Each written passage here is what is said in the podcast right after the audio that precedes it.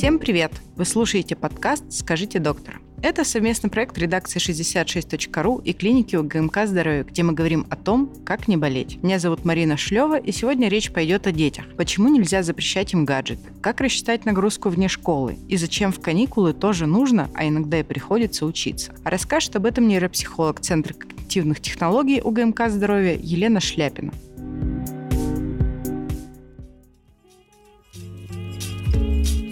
Елена, учебный год начался не так давно, и я думаю, что родители многих учеников младших классов, да и старших некоторых тоже, сейчас находятся в некотором стрессе, потому что научить ребенка учиться и как-то ему помочь в этом сложном деле удается не каждому. То есть дети не способны концентрироваться, они не хотят делать уроки, они сидят до полуночи, устраивая истерики, отказываясь вообще идти в школу на следующий день. С чем это связано? То есть многие родители сейчас смотрят и говорят, ну, мы такими не были. Правда ли, что мозг ребенка сейчас устроен несколько по-другому, и правда ли, что мы такими не были, как дети современные? Мозг все тот же, мозг не изменился. Если мы все-таки убираем тот аспект, что все-таки ребенок нормотипичный, у него нет никаких когнитивных нарушений, убираем момент того, что нет никаких психологических сложностей, связанных с тем, что ребенку просто не привили зону ответственности до определенного возраста. Например, мама и папа делали за ребенка все вот до 7 лет. Соответственно, когда он пошел в школу нужно выполнять какие-то домашние задания, а он просто просто не понимает, как это делать без помощи родителя. И все-таки учитываем то, что у нас все-таки школьная программа немного изменилась, она стала разнообразной, она действительно стала очень сложной и большой по объему. Если мы все это убираем, то у нас изменилась среда, и ребенок стал расти немножечко в другой среде. Среда изменилась. Соответственно, также появились у нас гаджеты. Если мы вспомним наше детство, оно было максимально подвижным. То есть и наше детство, и более старшего поколения, у нас не было никаких телефонов, телефонов, компьютеров, все свободное время мы проводили на улице. С утра мы выходим, вечером нас пытаются загнать, а мы сопротивляемся. Боялись все зайти даже воды попить, потому что знали, что если зайдем, родители загонят домой, больше да никуда не выпустят. Да. Соответственно, с утра до вечера мы проводили на улице все близлежащие площадки детские, какие-то стройки были исследованы, обследованы. Дети бегали по гаражам, забирались на деревья, строили какие-то шалаши невероятные. То есть у нас было максимально активное детство. Больше было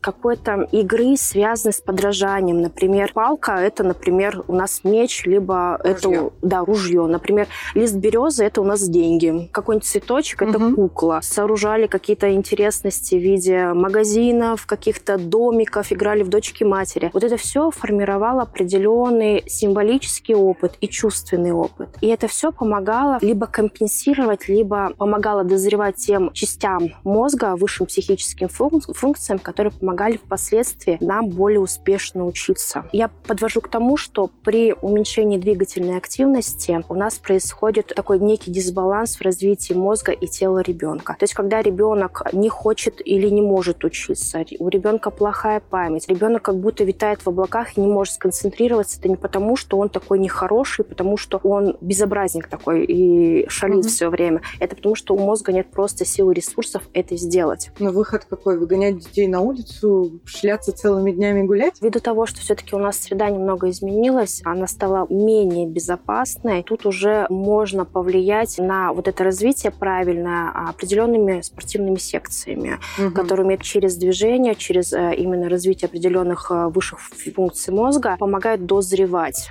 каким-то зонам мозга, либо, опять же, это помощь а, специалистов, например, как нейропсихолога. Угу. Опять же, если очень сложно понять, либо пойти к нейропсихологу, либо достаточно просто какой-то подвижной секции, это, опять же, можно обратиться к терапевту, к, к неврологу. Вот, вот они уже обычно и советуют, что угу. вот куда, куда дальше пойти. Ну вот смотрите, вы уже упомянули гаджеты. Ну, то угу. есть все родители знают, что гаджет это какая-то проблема, что дети в них залипают, ставят родительские контроли, ограничения, приложения. Некоторые даже регулируют так, что вот тебе 40 минут на телефон в день, и больше ты его не получаешь. В чем проблема самих гаджетов, что с ними не так? На самом деле мы сейчас не сможем уйти от гаджетов совсем все равно, потому что век такой компьютерных технологий, и даже сами взрослые понимают, что в телефоне вся жизнь. То есть там угу. и общение, там и работа, там и отдых. Соответственно, дети это видят, дети подражают, и у детей такой же образ жизни, по сути. И опять же, возвращаясь к первому вопросу,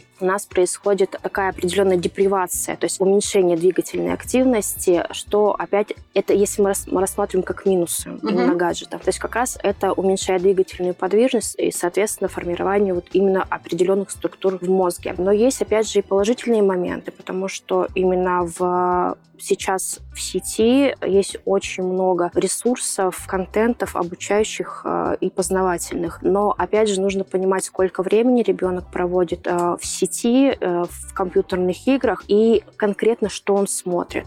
Вот как раз с этим нужно, то есть вот именно вот это можно как раз и посмотреть, отследить, подключая родительский контроль. Угу. А есть ли какое-то, не знаю, прям вот время, которое для ребенка ок? Ну, то есть, если ты, угу. допустим, отслеживаешь, угу. что ребенок там занимается какими-то полезными обучалками в телефоне, смотрит приятные полезные развивающие мультики, угу. но есть ограничения по времени. Вот столько порядке, пусть смотрит, а дальше уже не стоит. А, на самом деле все зависит тоже от возраста. Например, детям, которые до школьного возраста, им, в принципе, совет около 20 минут и определенного правильного контента. То есть, угу. а, например, те же игры, считается, что нужно создать такие условия, чтобы ребенок максимально наигрался в дошкольном возрасте. И эти игры должны быть особенные, они должны а, иметь обязательно конец. То есть, мне кажется, все мальчишки за 35 mm-hmm. любителей игр очень на вас криво посмотрят. А, я сейчас объясню, почему это происходит. Там на уровне гормонов происходит. То есть, когда ребенок играет в правильную игру, где есть четкая цель какая-то. Соответственно, ребенок, получая вот этот выигрыш, вот эту победу, о, на уровне гормонов вырабатываются определенные там ощущения, угу. и это запоминается мозгом. Соответственно, там есть тоже определенная структура. Например, ребенок поиграл, выиграл, прошел эту игру, проходит какое-то время, несколько дней, мы загружаем только вторую игру. То есть это не должно быть в одном гаджете несколько игр. Тут угу. там должно быть по одной, ребенок проходит, проходит время, мы следующую загружаем. Это будет способствовать тому, что когда ребенок пойдет уже в школу, и когда все дети будут играть в какие-то сетевые сетевые игры, в какие-то бесконечные игры, то, что у него мозг вот запомнил, вот это получение вот этих гормонов, эндорфинов, угу. они не будут давать ему возможность играть вот эти бесцельные игры. То есть ему нужен будет результат всегда. Это будет помогать и с точки зрения когнитивных моментов, то есть он и будет сам выбирать очень интересные игры, которые будут целевые, какие-то логические, и в то же время это будет э, ну, достаточно освобождать его свободное время, чтобы угу. полезные ресурсы смотреть, например, те же видео, те же каналы, тех же блогеров. Это вы вот сказали 20 минут для детей дошкольного возраста. Да, чуть младшего а возраста. Вот, там начальные классы. Ну, вообще можно 30-40 минут все-таки э, это время уделять, либо некоторые родители в качестве какого-то поощрительного момента, они, допустим, в конце недели, либо раз в 4 дня, это прям когда ребенок очень в строгих таких условиях находится, и вот он раз в неделю все-таки приходит к этому гаджету и играет какой-нибудь час. Но на самом деле, наверное, это будет менее эффективно, эффективно, потому что дети, они такие, что они найдут возможность поиграть вне дома. То есть они возьмут На этот стороне. телефон, да, этот телефон а, у друзей, у одноклассников, где-то у друзей во дворе. То время, когда они могут действительно уделить отдыху, чтобы мозг чуть-чуть перестроился, разгрузился, а, либо именно сконцентрироваться на предмете каком-то. Например, сейчас какой-то урок там биологии, угу. и учитель не такой строгий, не следит, кто с телефонами, кто нет. То есть ребенок будет сидеть день под партой и смотреть. Естественно, такой познавательный процесс, он будет снижен.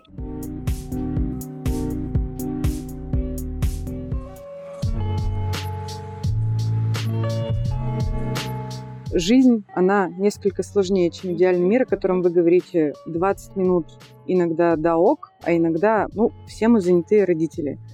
И иногда нужно позаниматься своими делами, отправить отчет, отправить какой-то бизнес-план и стратегию. Ну и некогда тебе и нечем ребенка занять, а ты ему просто даешь телефон из серии «Займись, пожалуйста, два часа меня не трогай». Что в этих случаях делать? Ну, то есть ну, ты не можешь уделить ребенку сейчас время, а он залипает под по какому-то вынужденной истории? Ну, конечно, если это не регулярно, то есть э, если это регулярно, ребенок привыкает к этому объему, объему времени, когда мы пытаемся у него через 40 минут забрать, например, телефон, там начинаются протесты. То есть если вот просто, ну, бывают такие моменты, когда действительно нужно ребенка просто посадить, чтобы он э, действительно чем-то позанимался, пока мама занята, это должен быть какой-то четко подобранный вот контент. Это какие-то те виды игр, те виды, не знаю, может быть, YouTube-каналов, которые вы изначально, например, если ребенок дошкольного возраста, вы сами можете подобрать. Если это уже школьники, конечно, лучше стоит посоветоваться, потому что у школьников есть тоже своя мода, то есть тренды на игры, на музыку, на каких-то блогеров. Посоветоваться с кем? с ребенком. Посоветоваться с ребенком, что он будет смотреть. Да, то есть он вам, например, предоставляет какие- какие-то варианты. Он рассказывает, mm-hmm. например, вот этот вот блогер, он классный и поэтому. То есть, а вот этот поэтому. А сейчас ребята вот в эти игры и в другие играют. Соответственно, у вас понимание, что, например, вот из этой массы может быть один ресурс, он хорош, его можно смотреть. И в то же время вы предлагаете свой список тех э, вариантов ресурсов, да, которые бы и вам бы хотелось, чтобы ребенок это видел. Соответственно, то есть мы можем выбрать какой-то ресурс, который нравится, uh-huh. нравится ребенку, и один ресурс, который вы тоже выбрали, но обсудили вместе с ребенком. Но опять же возвращаемся к тому, что если у нас на уровне вот этих отделов мозга у нас все правильно сформировано и формируются правильно какие-то зоны ответственности, саморегуляции. Они воспитываются на самом деле. Они воспитываются не здесь и сейчас, они воспи- воспитываются там не в 7 лет, они начинают воспитываться чуть раньше. Если с того момента постепенно вот это воспитание, прививание каких-то навыков, ответственности, начиная с уборки в комнате, с помощью по дому, там, то есть у каждого человека в доме должна быть своя ответственность. Соответственно, у ребенка уже к 7 годам формируется определенное понимание вот мира, как должно должно и как не должно. Ребенок еще такое существо, они подражают очень, они смотрят на родителя, то есть что родители делают. Они очень хорошо повторяют и зеркалят родителя. Например, если мама все время с утра до вечера сидит в ТикТоке, например, а потом ребенку говорит, ребенок, 40 ребенок, 40 минут или 10 минут. Соответственно, у ребенка непонимание, у него просто разрыв шаблонов. А почему? Вот ты же можешь, а я почему не могу? Либо мама говорит, почему ты не читаешь книги? Книги важны, книги нужны, а сами родители не читают. Да? И вот как, вот как объяснить ребенку, что вот ты читай, угу. а мы не хотим, потому что вот мы уже взрослые. Что мне еще вот возник вопрос. Вы говорите о том, что обсудить с ребенком предлагаемый им контент. Допустим, ребенок там приносит, не знаю, трех блогеров. Говорит, я хочу смотреть на ютубчике вот этих вот трех ребят. Вы должны этот контент отсматривать предварительно. А если вы смотрите и понимаете, что вот вообще вы на это все не готовы, не хотите, и никогда ваш ребенок этого смотреть не должен. Что тогда делать? Ну, то есть ребенок пришел к вам с вариантами, а вы ему говорите, нет, ни один из своих трех твоих вариантов не ок. Ну, на самом деле, это, наверное, прям совсем какая-то такая печальная история будет может быть, например, как какой-то более приемлемый из трех вариантов, mm-hmm. и мы, допустим, уделяем, ну, пять минут, ладно. Okay. Вот пять минут мы это смотрим. Я все-таки думаю, что там не только будут блогеры, там будут какие-то игры, там будут какие-то дополнительные там контенты, не только вот, вот эта история с блогерами, но еще, возможно, YouTube-каналы. То есть мы как-то можем это все привить, развить какие-то навыки. То есть все равно это все развивалось намного раньше. Вот эти вот пристрастия, каким-то, какие-то интересы, это появилось тоже не здесь и сейчас. И вот тема того, что некоторые некоторые родители говорят, что мы полностью будем отказываться от гаджетов, потому что это вредно, это опасно, это занимает много времени, там непонятно, что в сети происходит, переписки, не переписки, и как бы вот все это нам не нравится.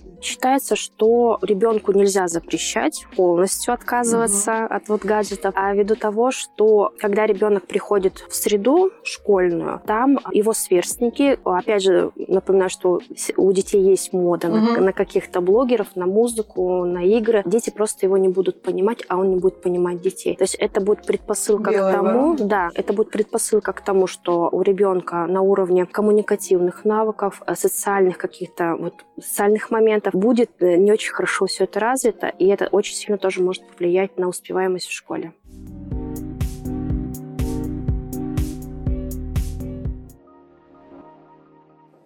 Некоторые родители, чтобы вот, опять же, ну, как и развить ребенка, как говорили, спортивные секции, там, беготня по улице, которая сейчас не всем безопасна, загружают ребенка занятиями. Из серии после школы ты идешь на тренировку, после тренировки ты идешь в музыкалку, после музыкалки ты еще тут сходишь на кружок по рисованию, и закончим это все в воскресенье каким-нибудь там суперкурсом еще почему-нибудь.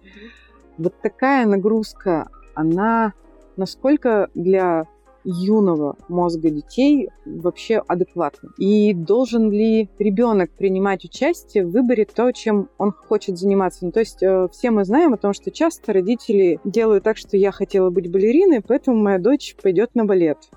То есть как вот с этой гипернагрузкой быть? И как понять, что она стала гипер, или она еще недостаточно гипер, и можно чего-нибудь еще туда в график добавить? А на самом деле все очень индивидуально. То есть для кого-то будет достаточно просто ходить в школу, выполнять домашние задания и ходить, например, в бассейн. И для нервной системы ребенка достаточно вот этого, и ему будет в этом очень комфортно. Mm-hmm. А кому-то будет э, вполне себе неплохо и учиться в школе, и еще ходить там на, на да, на mm-hmm. какие-то там скалодром, еще легкой атлетикой заниматься, хоккеем, футболом, а еще ходить в театральную студию на пение и вышивание образования. Mm-hmm. И он тоже, как бы, в принципе, ему будет достаточно неплохо. Смотрим на то, как а, ребенок себя проявляет. То есть, например, если у ребенка ухудшились показатели в школе, ребенок просто стал отказываться от какой-то деятельности, какая-то апатия началась. Mm-hmm.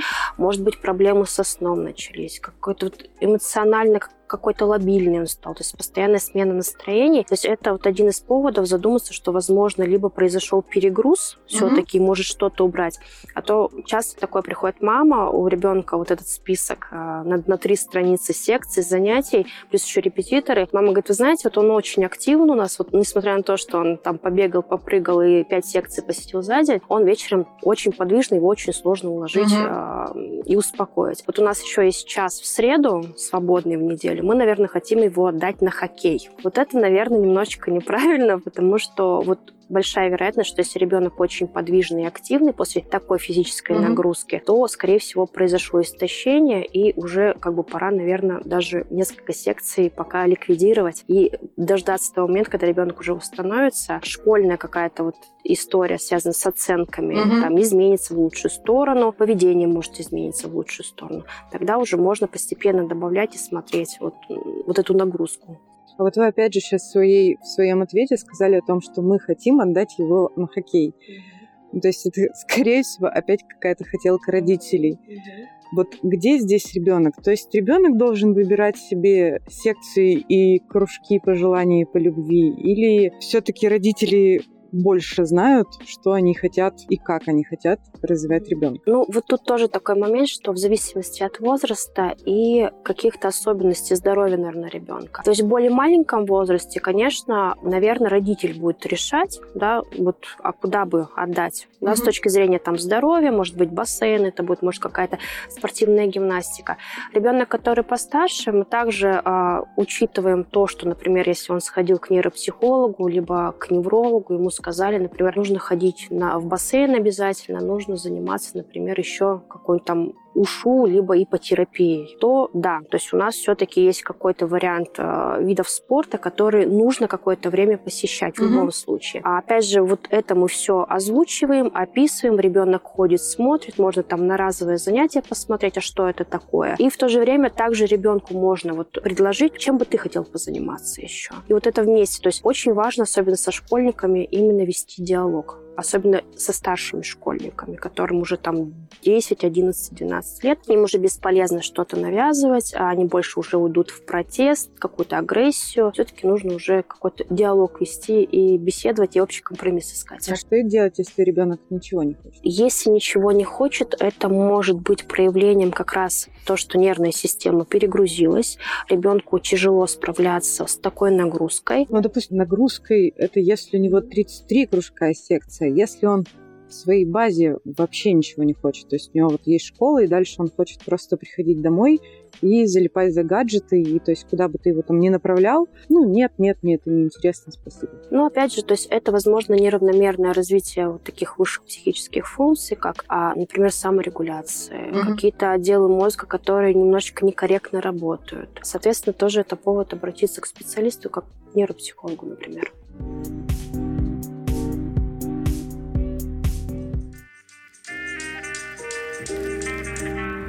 А вы вот уже говорили о том, что там ребенок в 11 вечера, несмотря на все кружки и секции, гиперактивно он там носится. Насколько вот важен режим сна, отдыха, какого-то там питания в одно время для развития ребенка? Ну, то есть, если ребенок носится в 11, ты же ну, не сможешь его физически уложить, ничего с этим сделать. И начинает двигаться график, хотя в школу ему вставать в то же время, и время сна уменьшается. Что с этим делать? Наверное, на простом таком примере. А, вот сейчас у нас каникулы. И дети делают, что да, хотят. что хотят.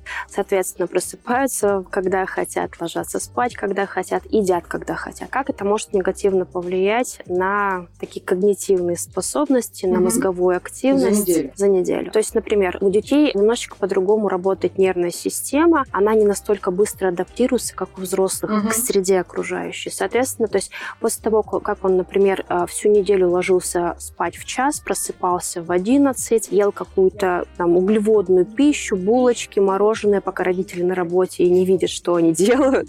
Соответственно, когда уже начинается учебный процесс, э, ребенок не может так быстро восстановиться. Ему, Мгм. ему где-то около месяца нужно, чтобы он адаптировался к этой э, школьной программе, особенно если ребенок в первую смену учится. И получается, что, например, ребенок лег спать в час, проснулся в 6.30, например, Мгм. Мгм. в школу. Первый урок математика, русский, новая программа какая-то, еще например, диктант, проверка знаний. А, соответственно, ребенок что? Ребенок не может не сконцентрироваться, нет у мозга ресурсов, чтобы просто, во-первых, понять, что происходит, и, во-вторых, это все правильно сделать. То же самое с питанием. Если питание в разное время, а, Мгм, например, мгм. тоже все каникулы, например, ел в 11, в в Ну, как- 5, как- как- в как час, да. хотелось. Соответственно, он приходит на урок, например, первая перемена через 40 минут. Пока он проснулся дома, поел какую-нибудь булочку, либо какие-нибудь хлопья, углеводное питание, через 20 минут опять захотел есть. Соответственно, у нас опять же тот же русский математика, какой-нибудь диктант или контрольная. Мы думаем только еде, а у ребенка устроен организм так, что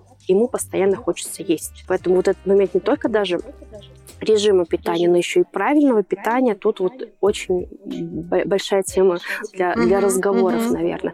И вот э, про то, что насколько важно, это очень важно. И, наверное, это не только касается даже э, обычных ежедневных вот этих дел, это еще касается всех каникул, даже летние каникулы. Очень важно, чтобы а, родитель может быть, на уровне даже визуального расписания. Это очень полезная история для формирования а, таких навыка саморегуляции. Даже для, для малышей совсем 3-4 лет у них на уровне каких-нибудь наклеечек будет. Для более старших детей это какая-то размелованная доска, э, какая-то расчерченная, где они будут именно и какие-то творческие способности могут свои проявлять Мгм, и мгм. вместе с родителем будут ну, так, какие-то вот моменты важные заполнять и отслеживать это. Это тоже будет предпосылка к тому, чтобы ребенок, когда пойдет в школу, если это дошкольник, чтобы мог как-то себя регулировать и понимать, когда ему, например, садиться есть, когда ему сесть, э, выполнить домашнее задание, когда есть время поиграть. Ставила всех родителей, которые отвозят детей к 7.30 в школу и поднимают их в 6. И мне кажется, они, задумываясь о летних каникулах и подъеме ребенка снова в 6, несколько загрустили. Ну, там не только, там не явно, конечно, в 6, но Ну, понятно. желательно, чтобы все это, все это прям вот, конечно, идеальный мир, но это на самом деле возможно сделать. Пусть это не в 6, это может быть хотя бы в 9, но в любом случае не, Ну, не давать возможность. Стабильный какой-то Да, день-ночь. да, потому что все равно, то есть должна быть какая-то и нагрузка интеллектуальная, и отдых после этого. У детей по-другому тоже работает вот мозг, и они быстрее утомляются. То есть чем младше ребенок, тем он меньше времени может сконцентрироваться и удержаться в этой концентрации. Соответственно, ему, через, допустим, через каждые 20 минут, там в четырехлетнем возрасте, там в пятилетнем ну- нужны перерывы, иначе он Мгм. просто не будет воспринимать информацию.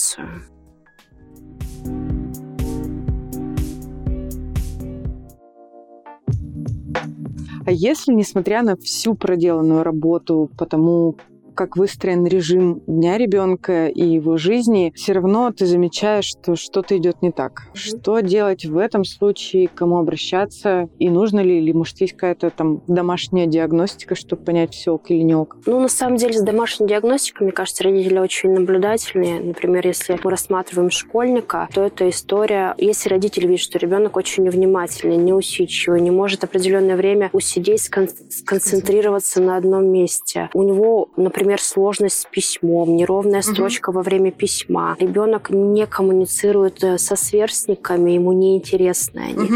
Но вот это повод обратиться к нейропсихологу через диагностику, понять, где у нас а, проблема, где у нас есть отставание либо дефицит, угу.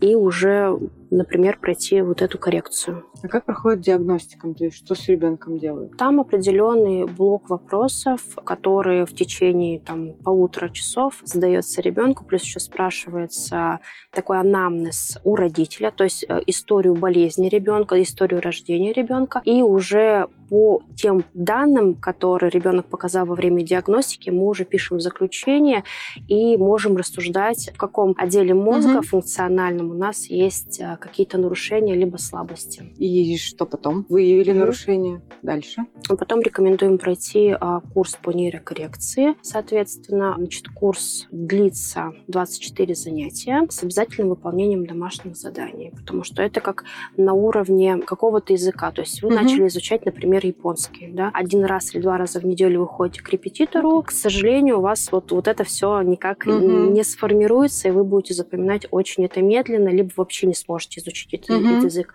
Считается, что почему 24 занятия, потому что есть такое мнение, научно обоснованное, что нейронные связи формируются три с половиной месяца. Соответственно, а. вот все, что у нас были какие-то слабости, нарушения угу. в правом полушарии мозга, в левом, межполушарных связях, в лобных долях, вот это будет постепенно все формироваться угу. через определенный вид упражнений. Если не пройти, ну то есть даже если этого изначально родители не заметили, угу. потом врачи это не отрегулировали, как это скажется на дальнейшей жизни ребенка? Ну и в дальнейшем взрослого человека. В более старшем возрасте все-таки взрослый умеет себя более как-то саморегулировать. Угу. А если касаемся то есть школьников, младших школьников, старших школьников, то это все-таки завязано, наверное, на такой неуспеваемости школьной. То есть ребенку, во-первых, не хочется обучаться, ему очень сложно обучаться. И, соответственно, то, что он может благодаря каким-то навыкам и хорошей такой учебе прилежной угу. сформировать именно с точки зрения будущего, например, поступить в институт, это может быть вот не ну, получиться. Понятно. С какими чаще всего проблемами обращаются к нейропсихологам? Проблемы чаще всего это э, когда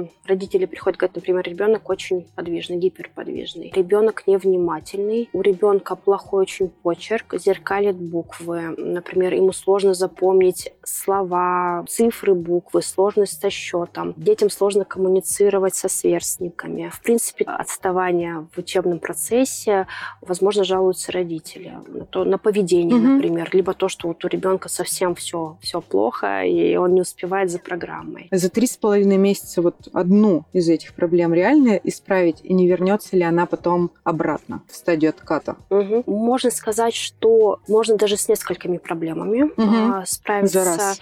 Да. Угу. Иногда родители видят результат, и они еще обращаются дополнительно еще на второй, на третий угу. курс, чтобы уже закрепить какой-то эффект. Откаты ввиду особенностей э, ребенка они могут быть, но это вот индивидуально с точки зрения неврологических особенностей, угу. скажем так. Вообще у нас Центр когнитивных технологий такое уникальное место, где собрано огромное количество разнообразных методик. Начиная с того, что ребенок совсем маленького возраста, до трех лет, с какими-то особенностями развития, например, а задержка речевого развития, ребенок не любит мыть голову, боится каких-то шумов. Он может уже обратиться, например, родитель может обратиться к этим специалистам и уже на ранних этапах а, каких-то задержек в развитии может отработать, отрегулировать вот эти процессы. Угу.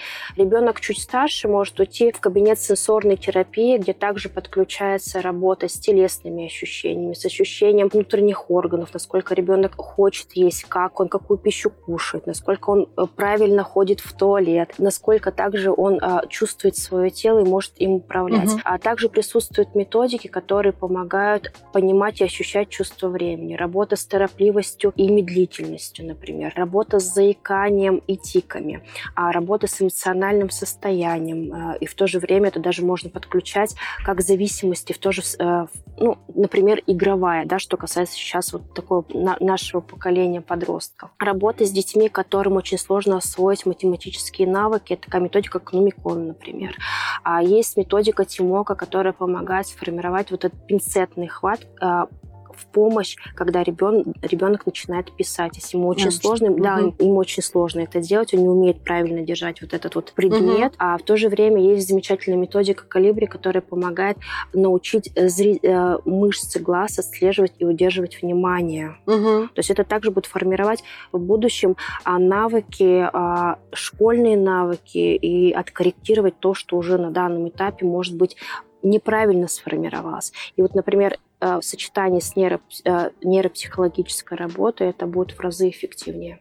То есть э, к нейропсихологу как минимум стоит показать ребенка в районе трех лет, если не возникли какие-то явные проблемы раньше. К нейропсихологу стоит обращаться все-таки вот по стандартной программе такой. Это, наверное, все-таки начиная с 5-6 лет. Мгм. До этого возраста тоже предоставляются услуги нейропсихолога, но они, скорее всего, больше как нейропсихологическое сопровождение. То есть там плюс какие-то развивающие Мгм. элементы, может быть, двигательные элементы, а вот, ну, все-таки где-то с 5-6 лет вот такая ну, истинная, настоящая такая не- нейрокоррекция. А чаще всего к вам приходят все-таки дошкольники, которые уже готовятся к школе и готовятся столкнуться с какими-то Мгм. проблемами, или школьники, которые уже живут с этими проблемами и пытаются их починить. Ну, наверное, из 100%, процентов, наверное, 80 это все-таки школьники. Дошкольников немного, но они есть. Ну, школьники, соответственно, потому что родители либо не видели проблему ранее, потому что проблема возникла не здесь и сейчас, она возникла намного раньше. И они... Просто сейчас да, она- она... Она, просто проявилась, и вот сейчас нужно просто ее решить. Обычно это, наверное, есть э, много детей первоклассников, и приходит даже вот 13-14 лет, хотя считается, что нейрокоррекция все-таки до 12 лет, но чуть старше детки, там можно тоже точечно решить какие-то проблемы, например, с письмом, с вниманием, с какими-то э, моментами, связанными тоже с двигательной активностью.